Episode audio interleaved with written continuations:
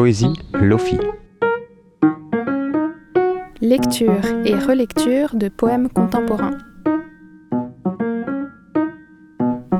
Bienvenue dans ce podcast qui vous balade dans des poèmes pour vous faire découvrir des textes contemporains. Parce que c'est bien beau, Verlaine, La Fontaine et Rimbaud. Mais il y a aussi des poètes et poétesses d'aujourd'hui, des auteurs actuels, des écrits qui résonnent au présent. Dans cet épisode, nous allons parler des mots qui manquent et des choses indicibles, avec un texte de Souad Labise. Il manque à ma langue ces mots charnus, fragiles de ne pas exister. Ils errent pieds nus, les ronces les griffes quand ils tentent de fuir le sous-bois d'un cauchemar. Ils se faufilent le matin près de syllabes inconsolables de n'avoir pas servi à habiller un signifié. Mots indispensables qui pourraient exister, dire l'instant où j'émerge d'un rêve, nommer la tentative d'y revenir, intercepter un vœu, accrocher à un regard, le reconnaître. Il manque au poète ces mots que je poursuis avec un outil inconnu, qui n'a pas de nom, lui non plus. Thank you.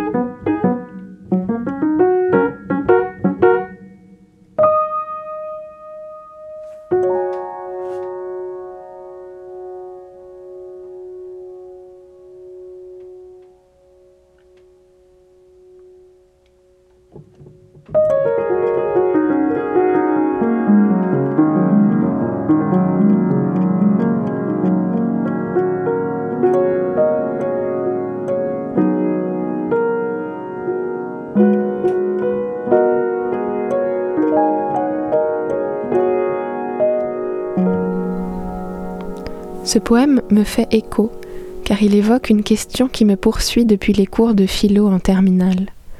Question insoluble comme celle de l'œuf et la poule. Est-ce qu'on a des idées parce qu'on dispose des mots pour y penser? Ou est-ce qu'on a créé les mots pour exprimer des idées préexistantes? Mais si c'est le cas, comment ces idées ont-elles pu être formulées avant d'avoir un mot? Je suis fascinée par le livre Lost in Translation d'Ella Frances Sanders, qui répertorie des mots qui existent dans une langue, mais pas dans les autres. Des mots intraduisibles. À quel point est-ce qu'avoir un mot disponible rend plus accessible la pensée? Par exemple, en castillan, le mot solisombra permet de, de désigner un espace qui est à la limite de l'ombre et du soleil, où on est à la fois réchauffé des rayons du soleil tout en étant abrité leur trop forte ardeur. Ou bien dans la même langue, le mot sobremesa, qui décrit ce moment à table, à la fin d'un repas, quand on a fini de manger, mais qu'on reste assis pour discuter. Dans les deux cas, l'idée est traduisible, mais le fait que les francophones n'aient pas de mots dans leur vocabulaire pour le désigner autrement que par toute une périphrase, provoque-t-il la moindre présence de cette notion chez nous que chez nos voisins et voisines hispanophones Comme poétesse, Souad Labise est confrontée à ce manque, à cette incapacité d'exprimer parfois une idée parce que le mot n'existe pas. C'est comme ce sentiment fascinant avoir un mot sur le bout de la langue. Dans ce cas, le mot n'est pas accessible, on n'arrive pas à le retrouver pour le dire. Pourtant, dans notre esprit, quelque chose existe qui sait ce qu'on veut exprimer. Quelle est cette chose? Et comment faire quand on perçoit une idée, mais que ce n'est pas le mot qui nous échappe, sinon qu'il n'existe pas du tout? La poétesse ici va plus loin. Elle pense non seulement aux mots absents, mais à un outil qui permettrait d'accéder à eux, seulement cet outil n'existe pas lui non plus, et ne peut même pas être nommé. Ce poème est extrait du recueil Je franchis les barbelés, recueil divisé en deux parties, Baluchon d'exil et Berceuse pour le dieu de la guerre. Ce poème vient de la première partie, Baluchon d'exil, qui en 47 poèmes évoque les chemins de ces personnes déracinées. Dès le premier, l'autrice parle de l'insuffisance des mots pour raconter. Elle écrit des semelles, un baluchon, une boussole qui ne rentrent pas dans la traduction du mot exil. Ces mots manquants tels qu'ils sont personnifiés ici, me font penser à ces êtres humains qui quittent leur terre natale, quand elle les décrit comme tentant de fuir le sous-bois d'un cauchemar. Les frontières s'effacent dans ce poème, entre les mots, qui ne savent pas dire, ne permettent pas de dire, et en même temps incarnent ceux et celles à qui ils font défaut la personnification qui est faite des mots dans ce poème, des mots qui errent pieds nus, qui se faufilent, me rappelle une autre histoire où les mots étaient personnifiés. Quand j'étais enfant, j'ai lu La grammaire est une chanson douce de Eric Orsena, et un passage m'a énormément marqué. Tel que je m'en souviens, ce roman est le récit de deux enfants qui se retrouvent dans un monde où les mots sont des personnes, des êtres de chair qui se déplacent, agissent, parlent. Les enfants visitent ce pays imaginaire et à un moment se rendent dans un hôpital pour aller au chevet d'un mot très malade.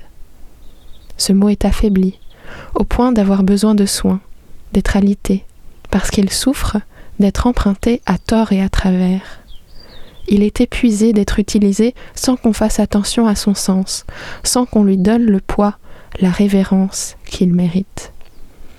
Ce mot n'en est pas un, mais trois petits mots joints qui forment une expression. Deux pronoms et un verbe. Je t'aime. Je me souviens avoir lu ce passage et avoir été impressionné par cette image des enfants rendant visite au pauvre Je t'aime affaibli et malmené d'être utilisé sans justesse, dilué d'être employé sans réfléchir. Je me suis dit alors qu'il fallait faire attention, que les mots pouvaient souffrir de l'usage que j'en faisais et qu'il fallait les respecter. Maintenant que j'ai grandi, je reste d'accord avec cette idée que les mots ont un sens et qu'il faut prendre garde à ne pas les dénaturer en les utilisant contre leur sens véritable. Mais pour le cas de je t'aime, je ne suis pas d'accord avec Eric Orsena. Je voudrais dire je t'aime plus souvent, avec plus de légèreté. Pas seulement aux personnes que j'aime d'amour amoureux, de passion, mais aux gens de ma famille, à mes amis. Que je t'aime ne soit pas un contrat qui pèse lourd, un engagement à être fidèle pour toujours, mais un cadeau, une manière de dire je te vois et je t'apprécie, là, maintenant.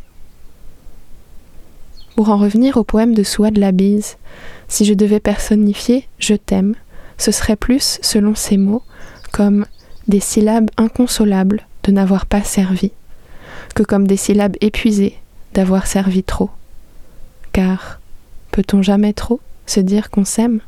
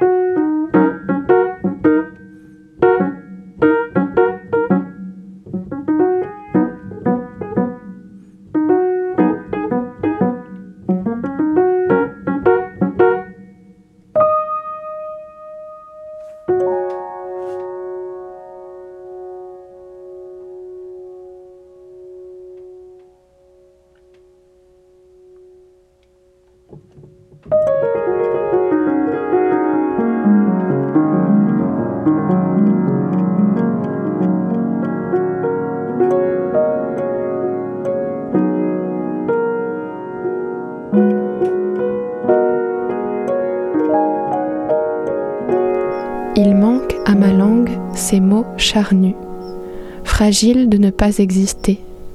Ils errent pieds nus, les ronces les griffes quand ils tentent de fuir le sous-bois d'un cauchemar. Ils se faufilent, le matin, près de syllabes inconsolables de n'avoir pas servi à habiller un signifié, mots indispensables qui pourraient exister, dire l'instant où j'émerge d'un rêve, nommer la tentative d'y revenir, intercepter un vœu, accrocher à un regard, le reconnaître. Il manque au poète ces mots que je poursuis avec un outil inconnu qui n'a pas de nom, lui non plus.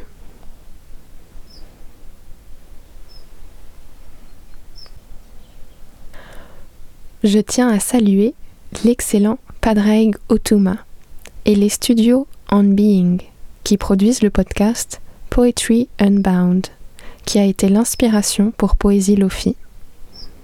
Je les remercie d'avoir accepté que nous réalisions une adaptation francophone du format qu'elles ont créé. Je remercie également l'équipe de la Maison de la Poésie de Rennes pour leur soutien, qui a permis de transformer une idée en réalité.